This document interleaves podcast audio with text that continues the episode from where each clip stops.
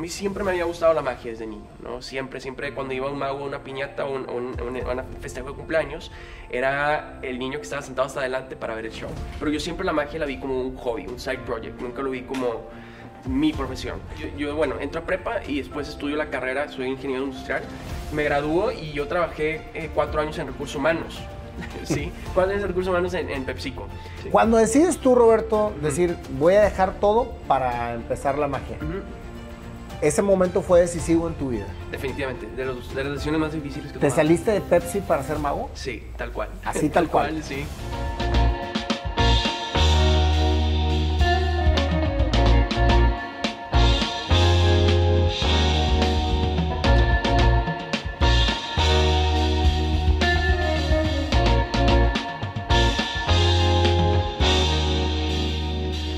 Roberto, no sabes el gustazo que me da tenerte a ti aquí, porque nunca he entrevistado a ningún mago. Es el primer mago. Es el primer mago que entrevisto. Y aparte, sabes que no nada más por el tema de la magia, sino por todo lo que expresas en tu canal, en, todo lo que subes en tus stories. Soy un gran fan tuyo. ¿eh? Gracias. cuando, cuando te empecé a seguir, me cautivaste por la, por la autenticidad de tu persona. Eres una persona que transmites paz aparte mucha magia. no, gracias Nayo, es un gusto estar en este espacio y igualmente creo que eh, de alguna forma eh, buscamos eh, traer cosas positivas al mundo, entonces creo que eh, cuando se juntan esas dos cosas es cuando se sucede la magia. Ahora sí, entonces un gusto estar por aquí, muchas gracias por la invitación. A ti, mi querido Roberto, platícame, a mí me gusta mucho entrar en todo el tema de la historia de la persona. Okay. Incluso este, siempre me meto a la niñez, porque creo que en la niñez es la conexión más pura que se tiene con la esencia. Me encanta. Como que es, es a lo que venimos y en ese momento que somos niños, que jugamos, que fantaseamos, que, estamos imaginándonos la emoción de, estar vivos. Claro, sí, sí, sí. De repente viene la juventud y como que nos arrebatan todo ese sueño y nos empiezan a llevar por el lineamiento, por la sociedad, por la educación, por lo que tienes que ser, por lo que tienes que demostrar y como que se empieza a perder. Claro. A eso es lo que venimos, ¿no? Sí, sí, sí. Sí, no, digo, la verdad es que definitivamente en, en mi caso la niñez sí marcó mucho de lo que soy yo ahorita y fuertemente. Eh, yo desde niño siempre, bueno, de entrada por el trabajo de mi papá, nosotros nos tocó vivir muchas veces fuera de... Yo soy de aquí de Monterrey, eh, pero por el trabajo de mi papá nos tocó movernos de, ciudad. Este, entonces, por lo mismo, tal vez como que yo me apegaba mucho a las cosas, a, la gente también, y me costaba mucho este, este cambio, ¿no? Entonces, este, de niño a los tres años me toca vivir en Estados Unidos, eh, allá de los tres a los seis años crecí. Después de los 6 a los 11 años, o a los, a los 10 años más o menos, estuve aquí en Monterrey, que es de... ¿Regresaste? Regresé, ajá. Y, este, y bueno, yo tenía aquí mi vida, yo tenía mi, grupo de amigos, y siempre he sido, no es como que fui bulleado ni nada, no, no es esa historia, pero sí era un niño introvertido, o sea, tenía mi grupo de amigos, no era el que le gustaba salir siempre, o sea, sí me gustaba mucho estar en casa, y como te decía, pues me pegaba mucho a las cosas, ¿no? Entonces, por segunda ocasión en, o sea, por el trabajo de mi papá, nos toca a los 11 años, cuando yo tenía 11 años, movernos otra vez a Brasil. Este, yo me acuerdo que no me quería mover para allá. Yo de hecho les dije a mis papás, yo no me voy a mover, a ver cómo le hacen ustedes, yo no me voy a ir. Obviamente yo no tenía ni un este, eh, poder de decisión ahí. Eh, al final de cuentas me, terminé moviendo allá a Brasil con, todo, o sea, con, toda la familia. Y me acuerdo que pues de entrada yo no quería estar ahí, ese fue el primer factor, ¿no? Eh, el segundo factor eh, pues siendo yo introvertido, no conocíamos a nadie, vivíamos en un hotel. En Brasil. En Brasil, no, estaba muy aburrido, ¿no? Entonces, eh, ahí fue cuando empecé como a aprender. Ah, bueno, también me, quiero rezar un poquito. A mí siempre me había gustado la magia desde niño, ¿no? Siempre, siempre cuando iba a un mago, una piñata o un, un, festejo de cumpleaños, era el niño que estaba sentado hasta adelante para ver el show. Me encantaba participar, me gustaba que me pasaran al frente, pero no por nada de, un mago familiar o algo así, nada. ¿Y no eras de los niños que querían descubrirle la, suerte al mago? yo era ese. Yo era ese, pero no, no por, o sea, no por eh, un tema de hacerlo sentir mal, era porque genuinamente se me hacía muy increíble eso y me gustaba como descifrar el ingenio detrás de los trucos, ¿no? Entonces, este, sí, siempre era el que los quería disfrutar, eh, descubrir y así es como yo disfrutaba la magia, ¿no? Tratando de descubrir el truco. Entonces, este, y creo que hay diferentes formas de disfrutar la magia, ¿no? Hay dos, yo siempre he dicho que la magia se disfruta por todo el mundo, yo siempre he dicho eso, ¿no? Hay las personas que les encanta como que sorprenderse y asombrarse, disfrutan de eso de la magia. Y hay otras personas que nada más disfrutan como el ingenio detrás, y ese yo soy ese tipo de personas, pero todo el mundo disfruta la magia. Pero bueno, entonces yo desde niño siempre me encantaba la magia. Y estando allá en Brasil, este, sin nada que hacer, viviendo en un hotel, sin conocer a nadie y yo no queriendo estar ahí, eh, mi mamá tenía una caja llena de como regalos que iba a regalar en, en algún cumpleaños y dentro de ese, esa caja había un kit de magia como para aprender trucos de ¿Qué magia. edad tenías, Roberto? 11, 11, 11 años. años. Ajá. Entonces yo le digo a mamá, oye, ¿me, me regalas ese kit? No, no, y obviamente mi mamá me dijo que sí. Este, me estaban eh, chiflando. eh, para la gente que no es de México, chiflando es como nos consentí, me consentían mucho porque yo no quería estar ahí. Estaba de malas y todo. Me dijo que sí, me lo regaló y empecé a aprenderme los trucos. Eso es lo que hacía yo para desaburrirme, ¿no? Ya que los ensayaba, me, me- me clavé mucho. Sí me leía el libro y todos así, los ensayaba. Fui y le hice el un truco a mi mamá y mi mamá se sorprendió mucho. O sea, dijo, ¿cómo a poco en ese kit X que te di te aprendiste este truco, no? Se sorprendió mucho y me acuerdo haber sentido padre que mi mamá reaccionara así. Y ya que empecé a ir a la escuela, esos trucos yo los empezaba a hacer hace cuenta que en la escuela y me ayudó muchísimo a socializar. Y desde entonces la magia se quedó conmigo. O sea, fue una forma realmente para conectar con otras personas. ¿Sacó ese niño introvertido a ser extrovertido con la magia? Creo que sí, o sea, yo a la fecha eh, me convierto en, otras persona, en otra persona cuando saco las cartas y empiezo a hacer magia. Ahorita vi cuando aventaste la, la- la- carta, La carta, sí. se te vio una semblanza como de, ay, eh, soy un mago. Soy sí, mago. o sea, eh, yo lo veo, es que es, es increíble cómo cuando uno genera esa pasión o hace lo que, lo que le apasiona, se convierte en una, en, en una persona que, se- que, se- que te sientes llena. Claro, sí, Estás, ah, sí. ¿sí? Sí, te sientes en tu, en tu espacio seguro, ¿no? Exacto. De aquí, aquí, aquí soy yo, ¿no? Así es. Y digo, creo que de alguna forma, a lo mejor el músico, que tú también estás muy metido en la música, Nayo, pues cuando toma la guitarra eh, se, se empodera de alguna forma, ¿no? Y creo que yo, yo con las cartas o con lo que sea que uso para hacer magia, eh, siento ese, eso, ese mismo Yo, feeling. ¿no? yo creo que se le- eso le pasa a cualquier persona que se expone al público. Sí. Eh, yo me acuerdo que cuando yo empecé a cantar, yo me subía apanicado a los escenarios porque aparte no cantaba nada bien. O sea, no sabía cantar. No, no es que ahorita cante bruto, pero pues hace cuatro años no cantaba nada. Claro. Entonces me subía y me subía apanicado. Pero ya el momento en que estás arriba del escenario y que agarras el micrófono, entonces te sientes empoderado. Claro, sí. Es, es como la varita mágica, ¿no? Sí, sí, es muy mágico, eso me encanta. Y, y por lo mismo, esa, esa fue mi excusa, digamos que para conectar con la gente. O sea, realmente la magia sí me utili- la utilicé yo como herramienta para socializar. Este, Y vaya sin- sin herramienta, darme güey, cuenta, ¿eh? O sea, era como que, pues déjame un truco. O sea, no era como que maquiavélicamente decía, ah, voy a aprender trucos para esto. No, o sea, era, era muy, pues era niño, ¿no? Entonces... Y te decían el mago. Me decían el mago. Y a la fecha muchos amigos me dicen así, el mago. ¿Para ti es un orgullo que te digan el mago? Sí, está padre. Sí, o sea, sí, a mí sí me gusta que me digan el Mm. Claro. mago. Sí, sí, sí. Perfecto. Sí. ¿Qué pasó? Eh, eh, después fuiste, fui- te fuiste especializando, Roberto. ¿Cómo, cómo fue? Yo la verdad es que no entiendo cómo hacen magia. O sea, soy un super fan de la magia, como Claro. te decía a- atrás de cámaras, pero es increíble. Yo, yo toda mi vida he sido muy curioso, igual que tú, en el sentido de, de descubrir, pero nunca descubro nada, güey. Ese es el problema. O sea, nunca. el- me sé un truco. Un truco me sé, güey, que es el que le metes los palillos a un, a un mantel. Ok, sí, sí, sí. Sí, ¿Y sabes lo- y lo, lo envuelves o qué? Sí, lo, o sea, lo envuelves Ajá. y dices tú que lo están rompiendo Ajá. y es- tienes un palillo ahí también, porque Sí. el, el palillo se mete... no reveles el secreto, no, ya no te creas. Ah, no te creas. oye, yo creo que es el truco que todos los niños saben, o sea, porque es el único que saben. No, pero, bueno. sí, sí, sí. Lo ah, no lo se, sí. se- se rompe y se restaura, ¿no? ¿Sabes Bueno, qué? No lo voy a, no lo voy a, revelar. Mejor después lo voy a subir en story. Me lo enseñó Roberto Palomares. Así es. Bueno, ¿y luego? Bueno, este digo, al final, eh, contestando lo que dices de, cómo funciona la magia, al final de cuentas la magia yo lo comparo mucho, y me encanta la música, eh, me, encanta la guitarra, tengo mi set de sintetizadores y todo, pero creo que es como un instrumento musical, al final de cuentas no existe la magia en, en sí como algo eh, paranormal o sobrenatural, eh, simplemente crear la ilusión de magia, ¿no? De hecho, técnicamente soy un ilusionista, ¿no? Esa es la, la palabra creo correcta. Para efectos prácticos, pues soy mago, hago magia, ¿no? Pero este, no existe eso mínimo, yo no creo que exista, si existe, pues tal vez yo, yo soy muy escéptico en ese sentido, este, pero bueno, creamos la ilusión de magia, ¿no? Al final de cuentas es eso y son técnicas que desarrollas para poder crear esa ilusión. Entonces, como, la guitarra son técnicas, este, acá también utilizas técnicas para crear la ilusión. Pero tú fuiste creciendo, Ajá. eh, eras el mago, llamaba, mago, la, llamaba la atención por los trucos que hacías, empezaste a interactuar con la gente, Sí. empezaste a llamar la atención, obviamente. ¿No te encontrabas de repente con los malandros que, ay, chemaguillo? y, Sí, o claro, sea, no, o sí, 100%. Y, y digo, mira, eh, te- te- me, regreso, me, regreso, me regreso un poquito a, cuando estaba haciendo magia en la escuela.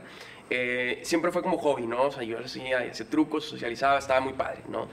Nos toca regresarnos acá a, a Monterrey y em, yo soy el más grande de mi casa. Yo tengo eh, tres hermanos más chicos que yo, bueno, dos hermanas y un hermano, y al más chiquito yo le saco 10 años. Wow. Entonces, este, cuando yo tenía 12 años, que fue cuando me regresé, pues él tenía 2, 3 años, ¿no? Por cumplir 3 años. Entonces, eh, en la fiesta, yo siempre practicaba con ellos los trucos, de que los sentaba en mi sala, los, tenía mis dos hermanitos chiquitos, este, porque una le sacó 8 años y al otro día, entonces los sentaba los dos chiquitos en la sala y hacía yo mi show ahí. Y una Qué vez me padre, mamá, sí, padrísimo. Entonces me decía una vez mi mamá, oye, ¿por qué no haces un show en el, en, o sea, en el festejo de tu- del cumpleaños de tu hermano?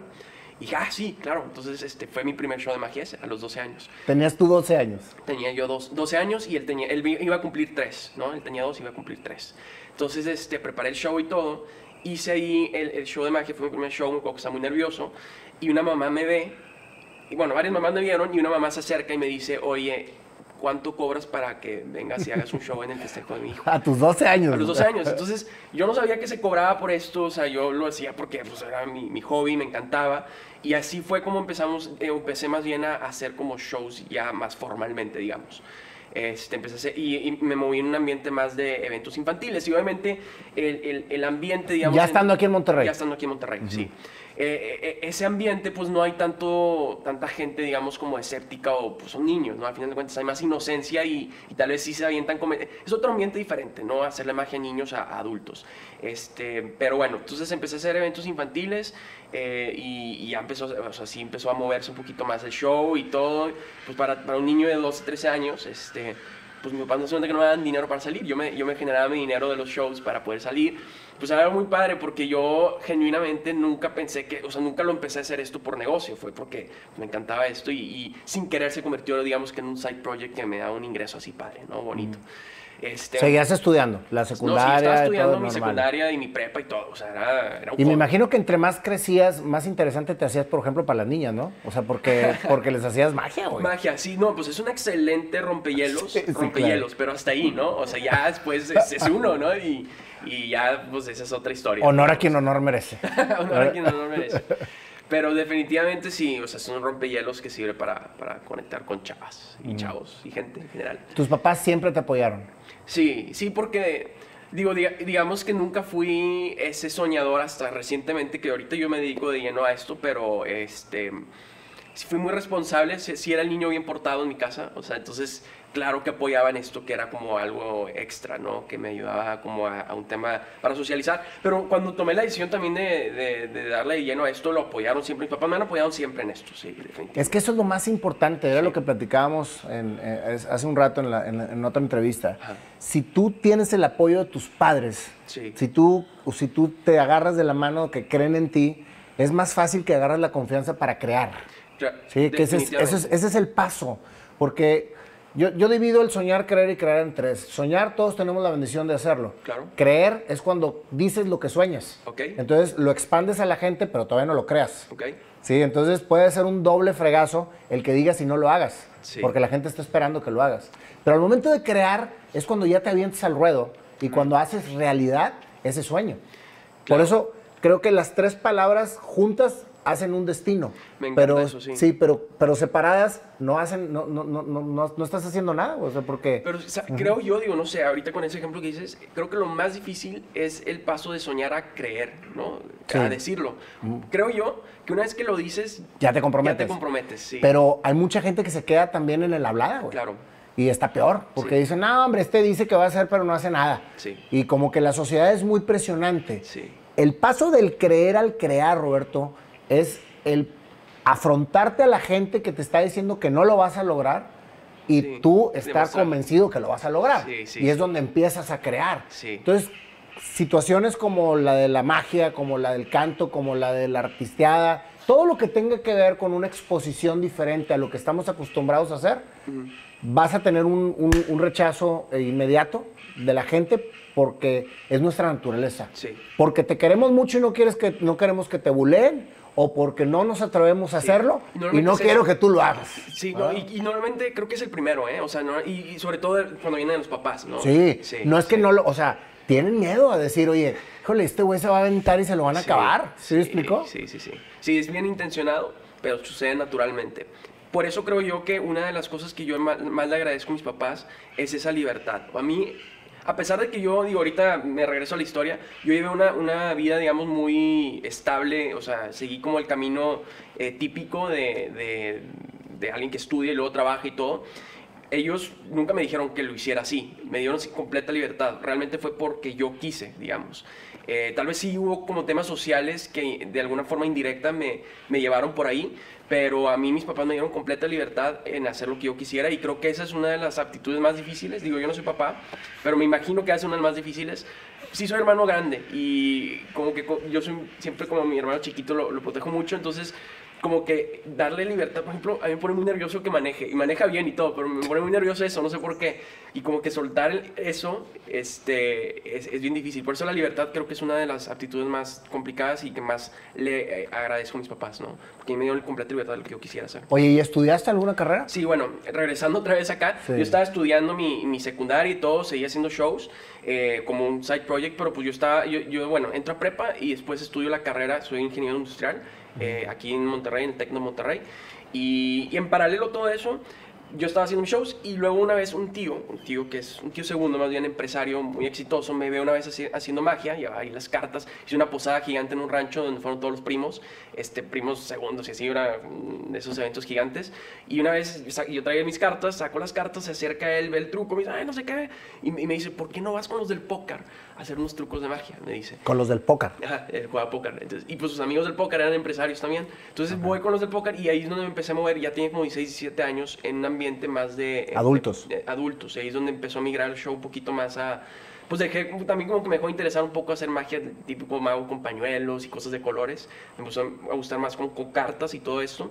Y, y, me empecé a mover gracias a esos o sea, contactos. Todo fue por contactos. Entonces, este empecé a hacer show y ahí es donde ya me tocaba gente un poquito, un poquito más, este, pues empecé a ir, por ejemplo, a, a eventos de posadas de chavos de mi edad, donde ya estaban o más grandecitos, porque yo tenía 16, 17 años, ellos tenían mejor 20, estaban tomados y hacerle magia a gente tomada pues es difícil, entonces como que me empecé a afrontar como a público complicado, ¿no? Muy parecido a lo que vive un estando pero a lo mejor, digo, en otro Sí, no, sí, pero, es, es bien complicado. De, sí. Porque, entonces, ¿y cómo, ¿cómo aprendes? A golpes, o sea, fue puro callo. Ahorita sí me pasa, pero ya sé manejar porque desde niño lo hago, ese tipo de situaciones. Y digo, sigo aprendiendo, pero es de callo, al final de cuentas. Entonces, este, en paralelo a esto, yo hacía mis shows para eventos y todo, posadas, eh, team buildings, eh, empresariales más que nada, y estaba estudiando la carrera. Pero yo siempre la magia la vi como un hobby, un side project, nunca lo vi como mi profesión. Sin embargo, a ver, contéstame una pregunta. Sí. La magia es tu pasión. Pues creo que, digo, es algo que me he estado cuestionando ahorita, no tanto porque, digo, sí, sí me encanta la magia y todo, pero creo que mi pasión es mover sentimientos en la gente, eso es. Okay. O sea, porque... ¿Y tu herramienta es la, es la y magia? mi herramienta es la magia, exacto. ¿Y qué estabas haciendo estudiando ingeniero industrial? Eh, no sé. Digo, no, ahí te va. O sea, no, sí sé, sí sé. Eh, no sabía qué quería yo a los 18 años. Creo que es lo más normal con un, un chavo de esa edad. Fíjate, acabas de mencionar algo bien importante, güey. Nos ponen a los 18 años a decidir a qué, qué, qué, qué, qué, carrera estudiar, güey. Y hay gente que sí o sabe, sea, ¿eh? O sea, yo ahorita pues, estoy...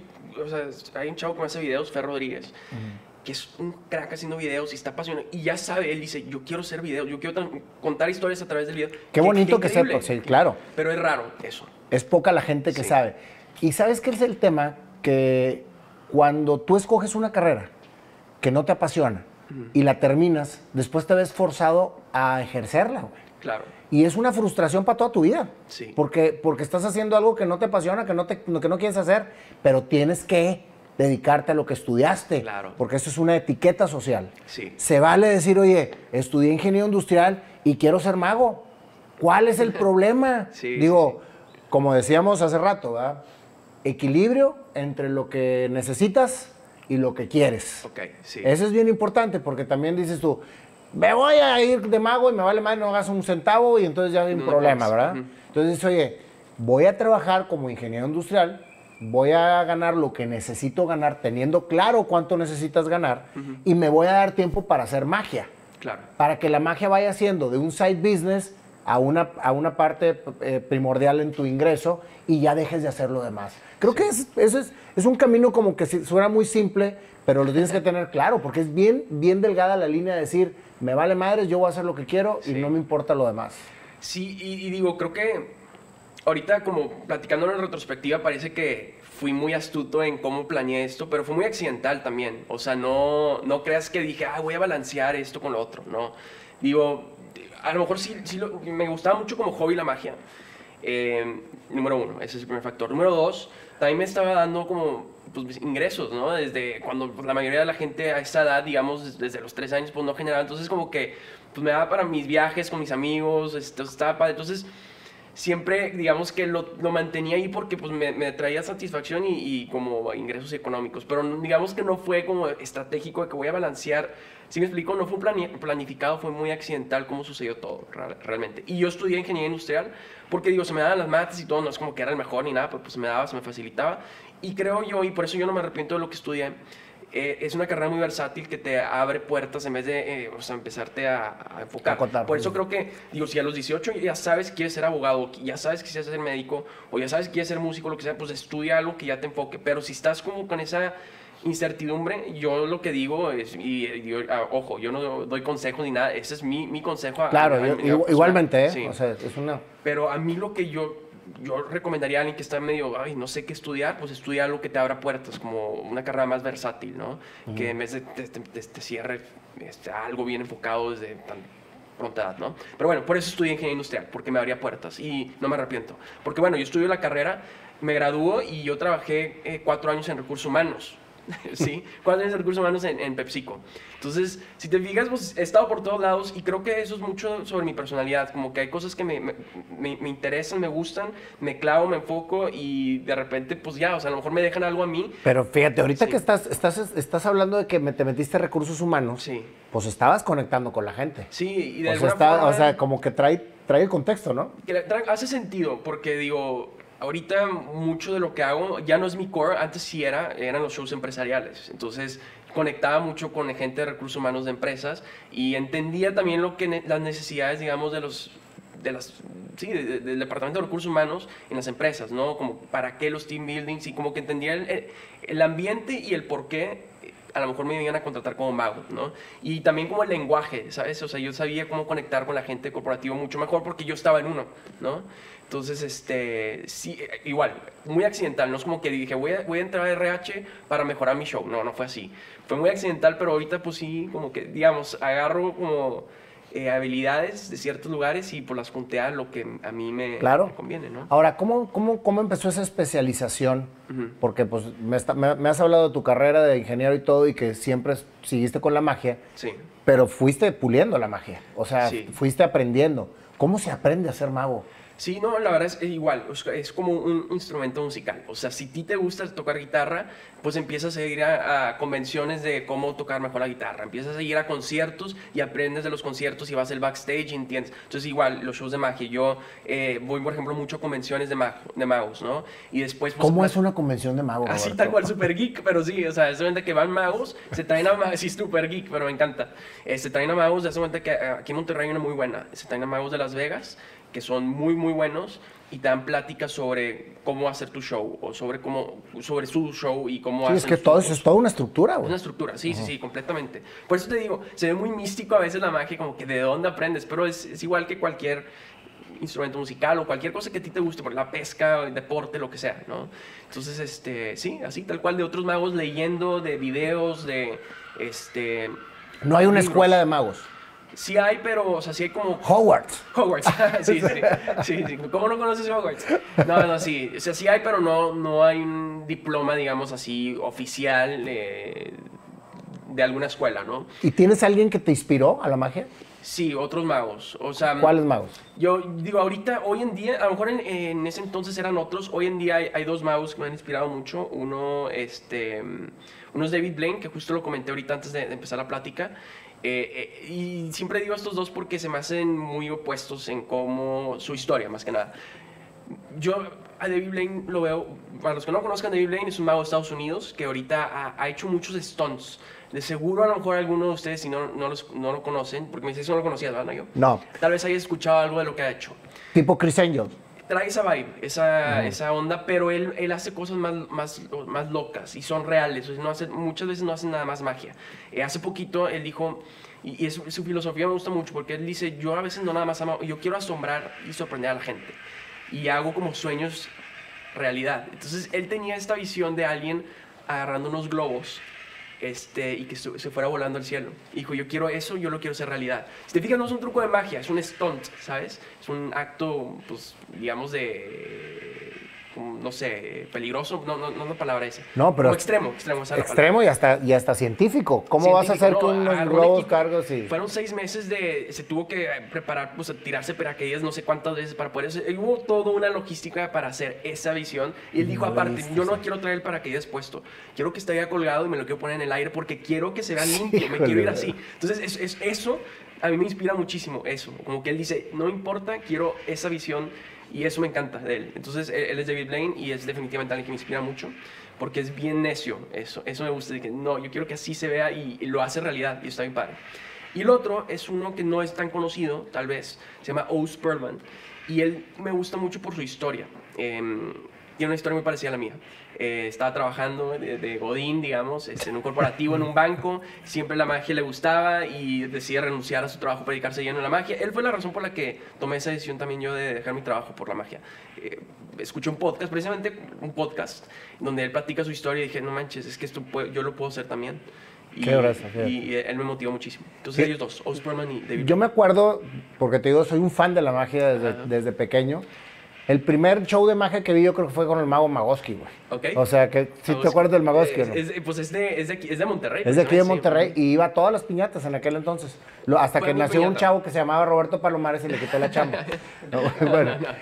Y luego Copperfield, güey. Para, yo crecí con Copperfield y me acuerdo que antes era todo un suceso porque él cada año hacía un reto espectacular. Claro. Sacaba uno al año espectacular y luego todos sus shows regulares. Y yo me acuerdo mucho de, de cuando escapó de un edificio que derrumbaron en Las Vegas Ok. que, es, que el, el- el vato estaba hasta mero arriba de la azotea del edificio y, y- y estaban las cámaras y derrumbaron el edificio con él ahí arriba y salió acá. Ok. Entonces, esto, ¿cómo? O sea, ¿cómo lo hace? Y desapareció un avión y, y, o sea, muchas cosas que en aquel entonces era, olvídate. Claro.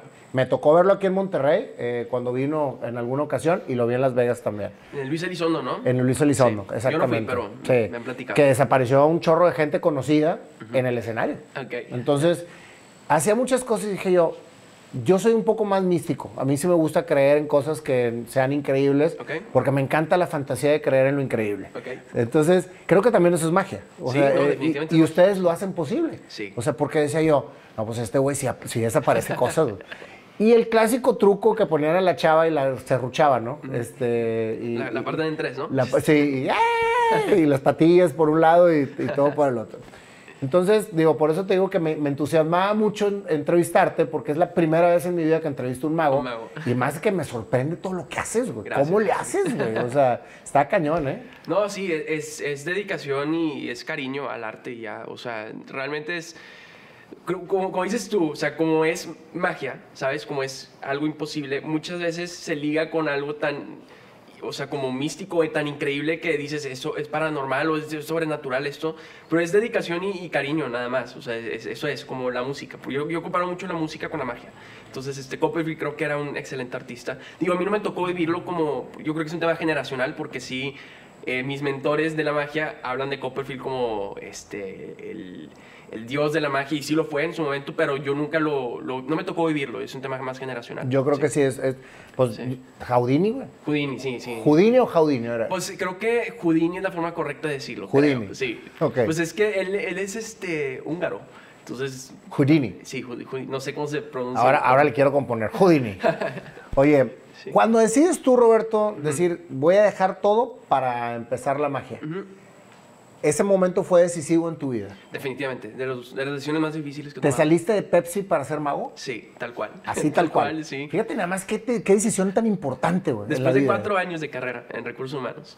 ¿Y qué te dijeron en Pepsi? güey? Que les dijiste, me voy porque voy a ser mago. Sí, digo, ahí va. Eh, yo, yo trabajando en Pepsico, la verdad es que me ayudó muchísimo, digamos, que la magia para darme a conocer internamente en la empresa. O sea, la magia no es como que nadie sabía que era mago. O sea, la magia... Todos sabían que era todos mago. sabían- era el mago de Rache, sí. El mago de sí, sí. Porque llegabas y a los tres meses te corría. sí, esa, esa era muy típica también, sí, sí, sí. Oye, ¿cómo le haces para desaparecer la rotación y así? No, entonces, o sea, sí, y, y la verdad es que también algo que, y creo que esto es algo importante también, como que a veces el estar tan disperso es bueno, porque yo estudié ingeniería industrial, eh, mis prácticas las hice en costos, y en costos este, le moví mucho el Excel, me, me hice muy bueno en Excel, ¿sabes? Entonces, cuando entré a RH, pues la gente de RH, el perfil normalmente de RH, pues no es tan analítico. Yo le sabía mucho de eso, entonces llevaba mucho los números en RH y luego lo de la magia me ayudó como que entonces me ayudó muchísimo la magia ahí y todo el mundo sabía que yo era mago ahí. Entonces, al momento que yo decido renunciar o digo que voy a renunciar porque me voy a dedicar a la magia, pues no fue como que, ¿cómo eres mago? No, o sea, la gente ya sabía que hacía magia. Hice muchos shows internamente en la empresa, incluso me tocó una vez, uno de los shows más complicados que tuve fue en una revisión de contrato colectivo, donde la negociación estaba tensa, dijeron queremos un rompehielos, ¿por qué no entras tú a hacer un truco de magia? Entonces la gente como que sabía que sí hacía magia bien, o sea, mínimo no era como que un novato. Entonces, obviamente fue un proceso de, me, me tomó un año tomar la decisión, y más bien eh, ejecutar la decisión de renunciar, este, te digo, más que nada por paradigmas solo, que yo solo me había puesto, no paradigmas como barreras mentales que me había puesto solo, este, pero ya que tomé la decisión, pues fue, fue como que, pues qué cool, o sea, sí, es- un buen momento también, yo digo, eh, fue hace año y medio, o sea, estaba relativamente joven, eh, estoy soltero, no tengo una familia, digo, ahorré, entonces... Dijiste, tengo un colchón. Puedo, tengo un colchón, para- puedo para- ahorita, ¿sabes? Este, y digo, y también ya tenía un ingreso, digamos, de los show- shows, ¿no? Entonces, Eso que acabas de decir es bien importante. Tenías la claridad de, de que podías soportar para poder tomar la decisión. para apostarle eso. Eso, eso es bien importante. O sea, yo ya traigo un ahorro, Sí. tengo la claridad de lo que necesito para aguantar mientras que esto me da. Sí. Apostarle a algo que si no funciona, tengo. eh, Por eso yo sí creo en los planes B. O sea, a mí me, me da mucha tranquilidad, mucha paz interna decir: mira, si no me jala esto, regreso acá, no pasa nada, regreso acá a trabajar.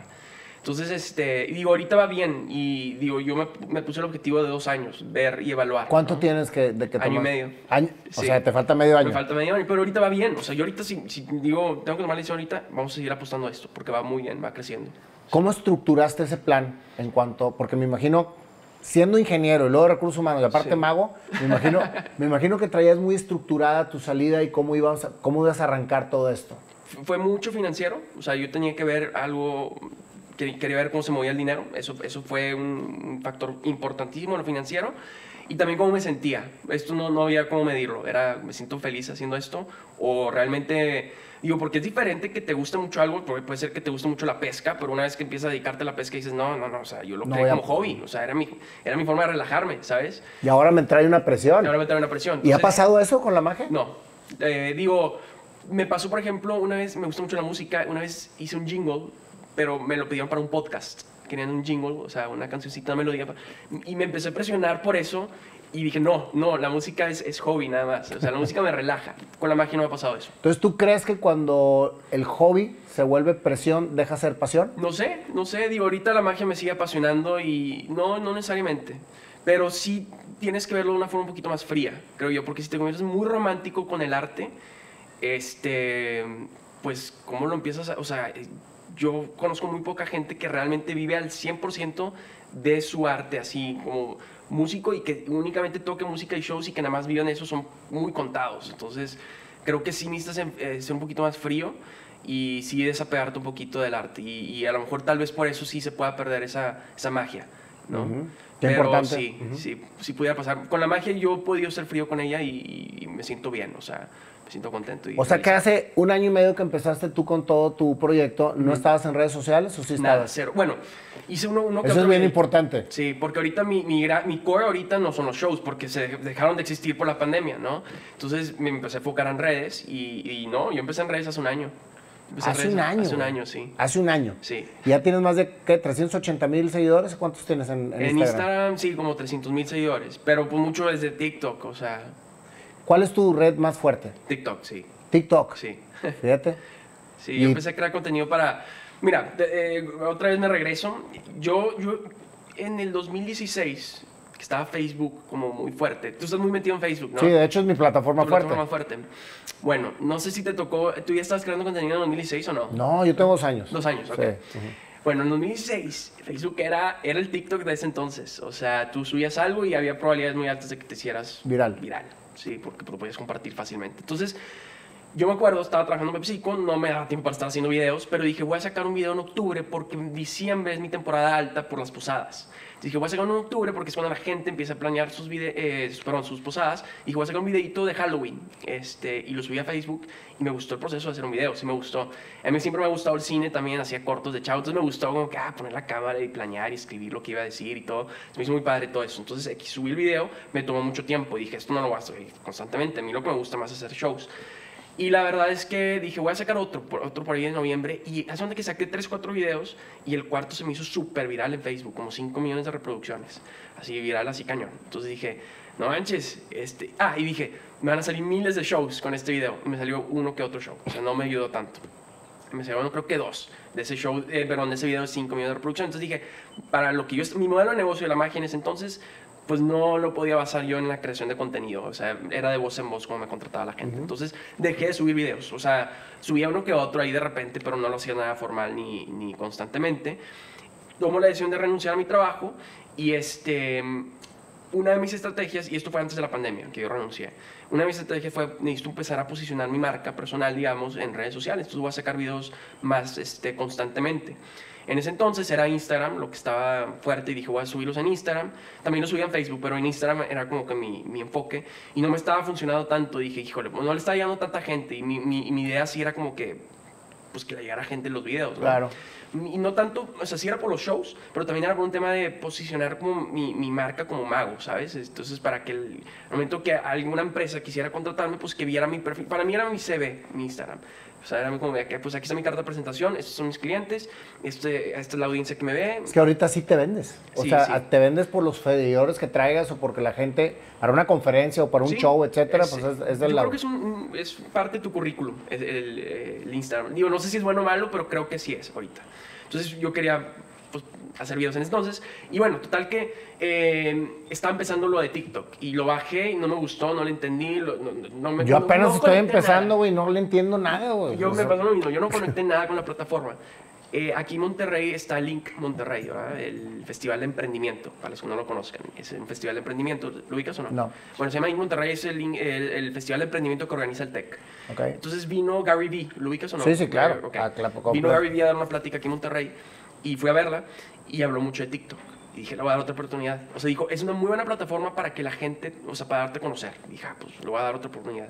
Y, empecé a ver más que nada contenido de magos en TikTok, que no había nada en español, todo era en inglés. Y dije, esto se parece mucho a lo que yo estaba haciendo en 2016, que se me hizo viral. Se traía la estructura, eh, esta misma onda de interactuar mucho en la cámara y como que hablarle de tú a la gente, esto yo lo estaba haciendo. Entonces dije, se juntaban los astros porque dije, ya sé hacer magia, ya he hecho videos que funcionan en internet y este, está esta nueva plataforma que es TikTok. Entonces empecé a subir videos en TikTok y se me siguen virales y virales y virales. Me, me, me, jaló a ¿Cuánta gente te sigue en TikTok ahorita? Ahorita somos casi 8 millones. 8, millones, güey, traes en TikTok. Entonces me agarró y, y, me funcionó y luego entré la pandemia, entonces y para mí fue muy malo porque dejaron de ver shows, pero me, me ayudó en redes y, y, empecé ahorita, ahorita me muevo mucho en redes también. ¿Y te genera un ingreso TikTok? Directamente no, pero sí hago muchas colaboraciones con marcas. Y está padre porque a mí me encanta eso a mí me llega, por ejemplo, PepsiCo, ¿no? Y me dice, oye, tenemos esta nueva bolsa de papitas, eh, queremos que hagas magia con ella. Ah, ¿y ahorita es cliente tuyo? ¿Eh? ¿Ahorita es cliente tuyo, Pepsi? Sí, sí digo, he, trabajado con ellos, sí, sí, sí, eh, muchas veces. Eh, de hecho, está muy chistoso eso, ¿no? O sea, donde trabajaba. Pero por supuesto. padrísimo eso, sí. Es más, es una historia de éxito, güey. Completo. Digo, el éxito es hacer lo que te apasiona. Sí. Pero si aparte estás generando alrededor de toda esa pasión un ingreso que, que, es del que estás viviendo, güey. O sea, pues, fenomenal. Yo me siento muy afortunado también porque, digo, creo que tuve suerte también, o sea, hay que ser muy honestos. Tuve suerte también de, de, desde, desde mi familia, o sea, mis papás y todo.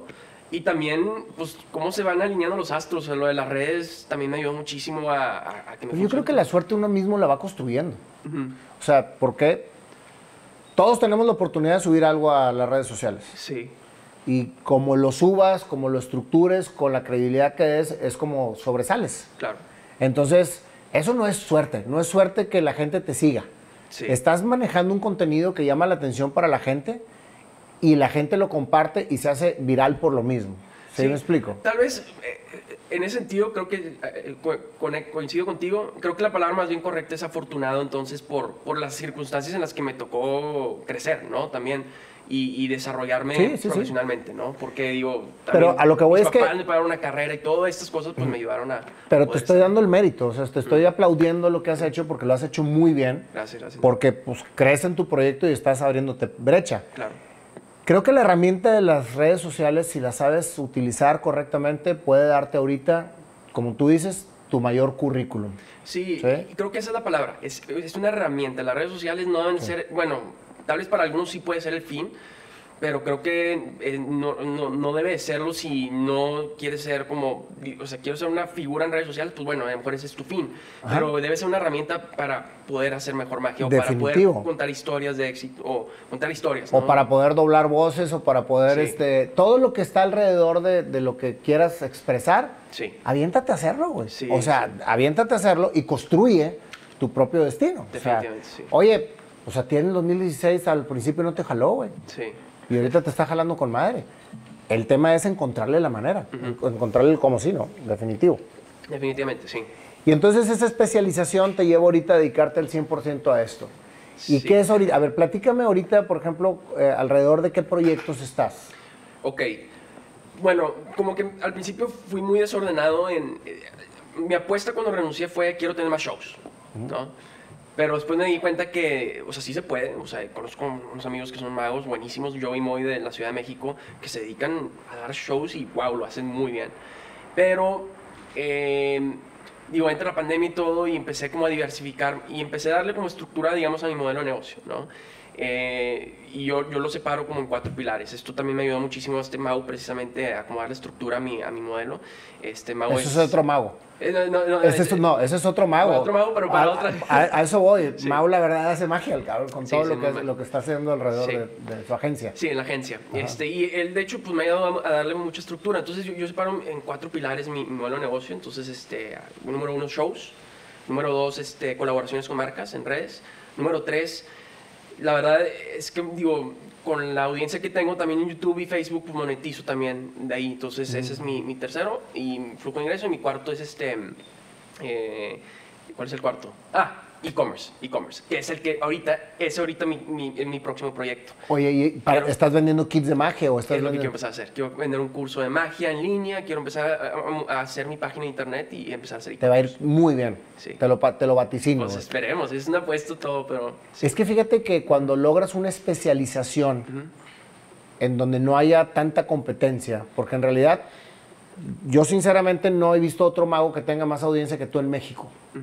No lo sé, te pregunto. Es que es- no, yo creo que no, creo que no hay alguien más en, en- en internet mínimo, en internet. Por eso, en el nicho, o sea, a lo mejor hay magos que tienen más shows, o eh, que ahorita en la pandemia, Sí. güey, lo dudo, o sea, porque en realidad no hay shows. Sí, digo, hay- O- hay- Joey Moy, por ejemplo, tiene muy buenos shows virtuales y está yendo muy bien con el show virtual. Sí. Pero sí, en, en internet creo que sí en México soy la que, el, el mago con más audiencia. Entonces, si ya encontraste, güey, y ya te posicionaste en ese nicho, lo puedes explotar muy bien, o sea, Sí. en todos los sentidos.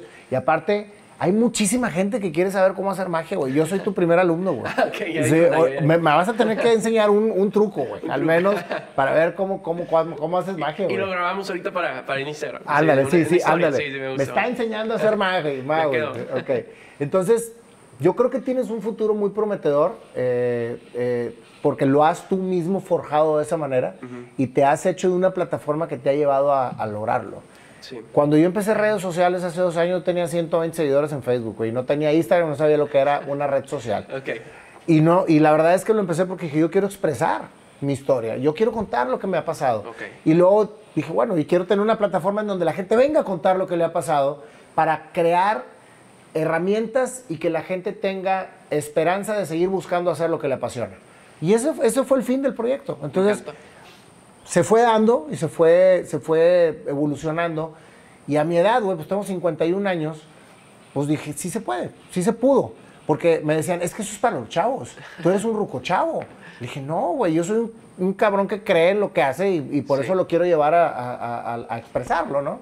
No me considero ni un gurú, ni un coach, ni vengo a decirte Cuentas cómo hacer las cosas, ¿no? Simplemente yo platico mi historia y la gente viene a platicar su historia.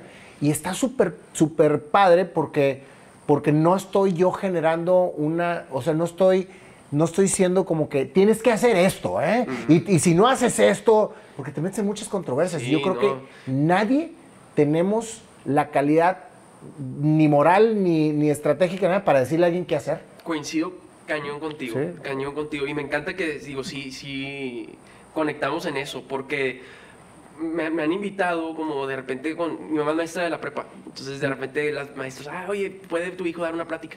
Y yo no sé dar, con, o sea, me siento como porque cada quien vive un contexto muy diferente, ¿sabes? Entonces, como que yo siempre soy muy, digo precisamente eso, yo les voy a platicar mi historia Ajá. y lo que yo me, me hubiera gustado escuchar a su edad, pero tomen lo que ustedes crean que eh, les sirve, ¿no? Sí. Y creo que eh, que tengas esa filosofía en- en- también en este espacio, pues es- es- está padrísimo. No, y la línea, la línea de caer en la soberbia, en el ego, de sentirte tú un, un coach o un, un iluminado que puede sí. decir las cosas, es muy delgada. güey. Es delgada. Porque la misma gente te dice, por favor, dame un consejo. Es que tú, hasta doctor me han dicho, güey, discúlpame. Yo, o sea, eh, eh, ah, mis respetos para ser un doctor. Yo no soy ningún Sí, doctor. Es que señor psicólogo, yo no soy psicólogo. Sí. Yo, o sea, yo, yo lo único que te digo es lo que yo he vivido. Pero, pero todo ese engolosinamiento de, de- de fama, vamos Sí. a llamarle así, porque de toda la gente que te escribe, etcétera, puede hacer que pierdas la cabeza, güey. Definitivamente. Entonces sí. tenemos que estar muy conscientes de que nosotros como comunicadores, porque tú eres un comunicador, es- haces magia, pero estás comunicando. De- sí, estás sí. generando una emoción. Nuestra responsabilidad como comunicadores es bien, bien interesante, güey. O sea, porque, porque tienes el, el- el- el poder de levantar tu cámara y hablarle a mucha gente. mucha gente, claro, ¿no? Entonces, es- Definitivamente. está cañón. Tenemos Sí. que ser muy conscientes de eso. Por eso, a mi admiración total por lo cómo están haciendo Igual, las cosas, igual, igual. Roberto, de veras. ¿eh? Gracias, gracias. Sí, igual. Quiero que me hagas magia, güey. ¿Hacemos un truco o qué? Ándale, por favor. Sí, Sí. aquí este, eh, me- me- me- voy, a, voy a hacer un paréntesis rapidísimo, sí. Este, hay dos ramas, en- o hay varias ramas más bien en la magia. Yo me he especializado en dos, sí. Una es la magia de cerca, que es con cartas, así con monedas y todo, me gusta mucho la magia de cerca. Y la otra es el mentalismo, ¿sí? El mentalismo es esta ilusión que creas de que tienes un sexto sentido y puedes conectar con la gente mentalmente o puedes saber el futuro. Tienes un sexto sentido, vamos a dejarlo así, ¿no? Entonces, nada, yo quiero ahorita tratar de meterme a tu mente, ¿ok? Ok. Voy a tratar de meterme a tu mente. Y este, quiero que trates de regresar, ¿sí? A ese momento cuando estabas niño, joven, no sé, y diste tu primer beso. ¿Te acuerdas o no? Sí. ¿Sí te acuerdas de tu primer beso o no? Nayo? Sí, sí me acuerdo. Y aquí está mi esposa porque andaba. Aquí Y no, andaba. y no fue con ella. Ya, ya, ya. Se, se fue. Ya mejor se fue. Se fue mejor. Este, muy bien, entonces quiero que regreses a ese momento. Ahora también quería preguntarte, este, ¿te acuerdas del nombre de la persona? O- Sí, sí me acuerdo. Muy importante, muy importante, eso me gustaría dejarlo claro porque estamos ahorita grabando. Número uno, ¿cuándo fue la última vez que hablaste a esta persona? Uh. Pues yo tenía 11 años, güey. Ahí está, 11, tenías 12, 11 años y publicaste algo recientemente en redes sociales que a lo mejor yo pude haber visto y tal vez yo- Nada. nada que ver con eso. No, no, no, tengo. Es más, ahorita que me preguntaste, dije, ¿quién es? ¿Quién es? ¿Quién es? ¿Quién es? Que me acuerdo, porque fueron varios. Entonces, pero, este... pero, pero la primera, primera, primera, tenía yo, estaba bien morrillo, yo creo que todavía no, no cumplía ni 12 años. Ok. Y, este, y, y- y tenía pues un poco la conciencia distraída, entonces andaba ahí. no, no es cierto, no es cierto, luego, luego lo agarran en contra, ¿verdad?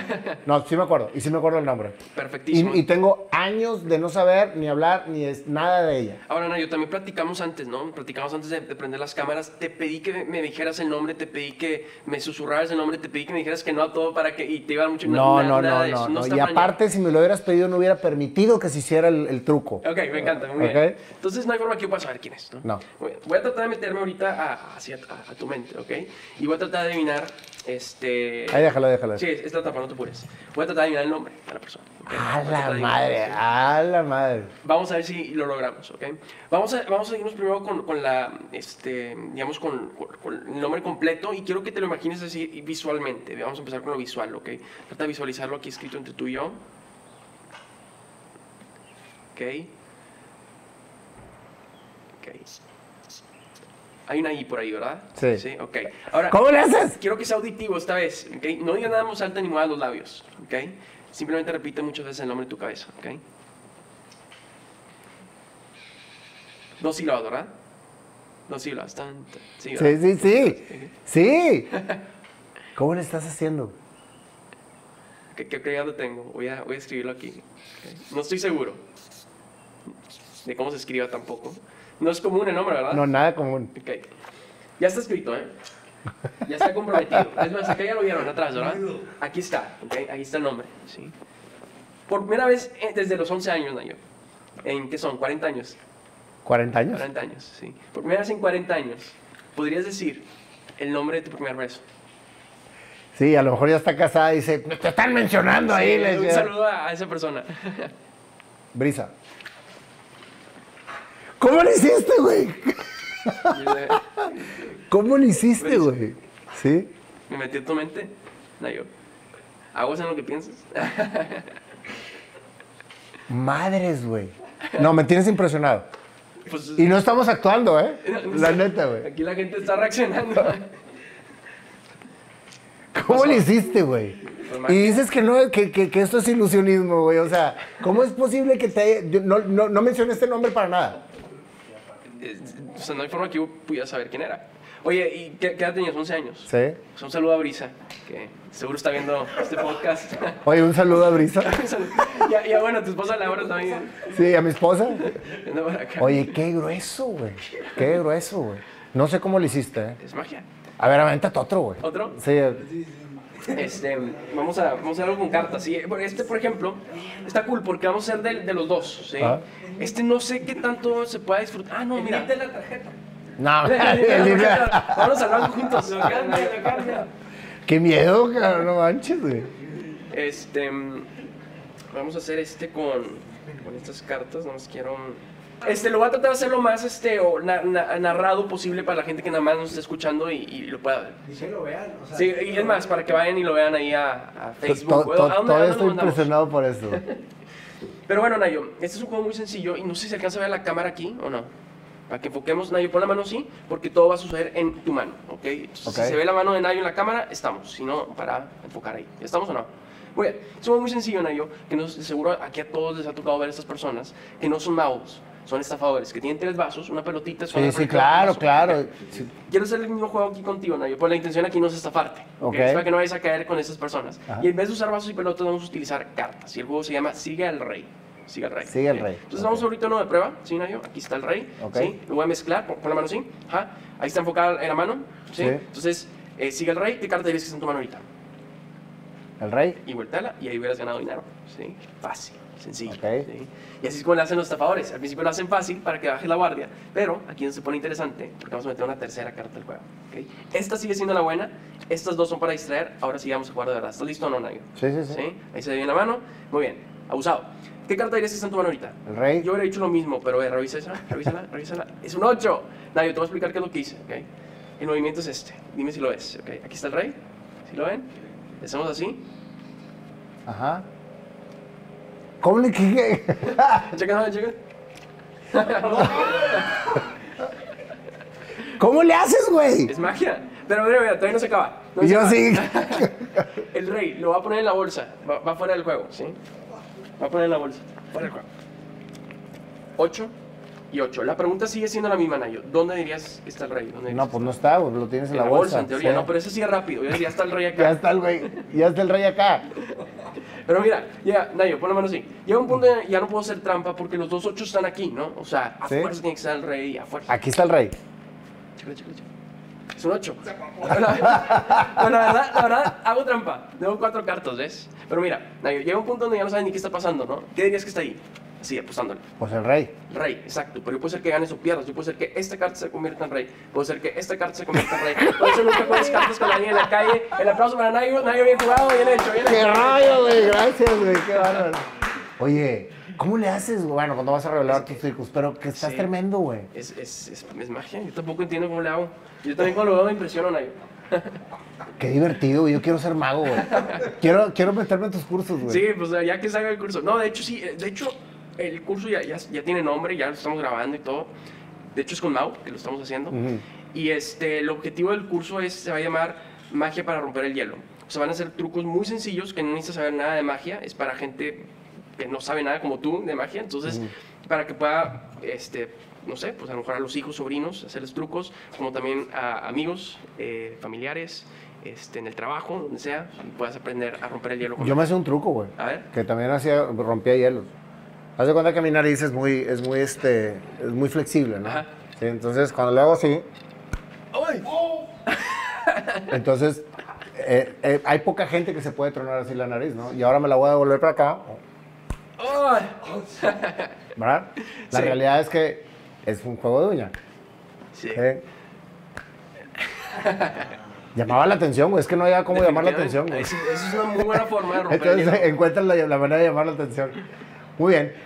Roberto, estoy impresionado con toda la historia. La verdad es que este, me encanta que seas tan auténtico, que siempre hayas estado enfocado en cumplir tu pasión, que ese niño que jugaba en un principio a, a la magia lo llevó a estar ahorita viviendo la magia. Claro. Sí. Y, y eso es lo que yo quiero dejar en, en toda esta plática, es, es el ejemplo de que sí se puede cuando realmente crees y creas. Sí, crees y creas. Esa forma ¿verdad? me encanta. Soñar, creer y crear. De hecho, va a salir la canción, mi próxima canción, que es la segunda que hice aquí con mi panda, que ahorita no- nos va a apoyar a, a cantarte tu canción, porque ya es una, es una tradición ¿no? Sí, dentro del sí, programa. sí. Se llama Soñar, Creer y Crear. Entonces de- decidí escribir la canción y componerla con el panda porque habla precisamente de la capacidad que Dios nos da de poder crear nuestro propio destino Me encanta. cuando lo creemos, padrísimo. definitivamente. Entonces, pues vamos a hacer tu canción, Roberto. Gracias, ¿Qué es lo no, que gracias, sigue? A ver qué sale. Una canción mágica. Pues vamos a darle la bienvenida a mi querido Panda, a ver qué nos trae ¿Qué nos con trae? este tema de la magia. Qué emoción, Va- la verdad. ¿Cómo estás, compadre? onda? Quise hacer magia, salir de este cuadrito, pero creo que no quepo. Oye, este güey te hace que salgas del cuadrito, Que me, güey. que me, tum- ¿me puedes tumbar la panza? ¿Me la crees? No, porque ya no Este, serías panda. ya no sería panda. pa. Entonces, pues no, ¿verdad? Oye, a ver, ¿qué, nos de- qué, qué- qué- qué se te ocurre que podamos meter aquí con toda la historia? ¿Qué, qué tipo de música te gusta, güey? Sí, soy- Ahora yo te voy a hacer magia a ti. Ok. No, me gusta lo, lo hipster son, así lo alternativo. Lo alternativo. Mm. El rock así alternativo, rock. Ajá, rock. Alternativo. Ese- Oye, está igualito el niño del Oxxo, güey. ese- Sí, se parece, sí, sí. claro, claro que se parece, yo sé. ya me han dicho, hasta la camisa me puse. A ver, Oye, este, algo hipster son, güey, algo hipster son.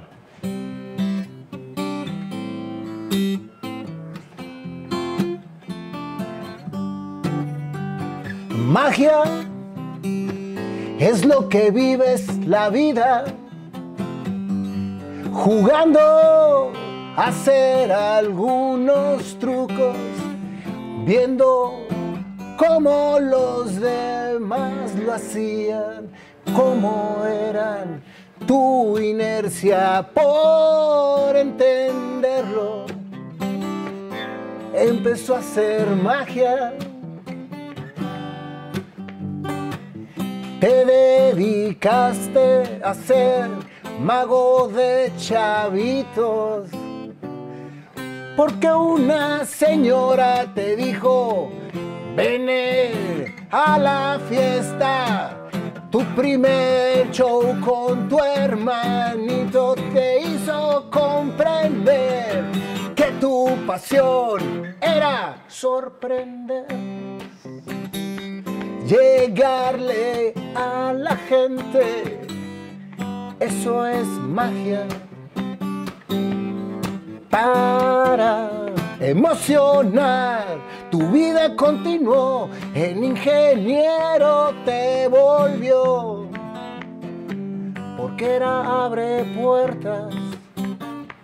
Es lo que hizo que estudiaras, pero la magia seguía, entendías cómo seguir haciendo a la gente alegría y emoción. Esa es tu magia. Sorprender, sacar la emoción. Hizo que aflorara la pasión. A Pepsi te mandó, en recursos humanos te metió. Pero la magia continuó hasta que decidiste hacer todo por tu pasión, sorprender, famoso te volvió. Alegre estás, porque haces lo que te apasiona. Palomares, mago es y siempre será. Me sorprendiste como a todos a tu alrededor. Gracias por estar haciendo magia aquí.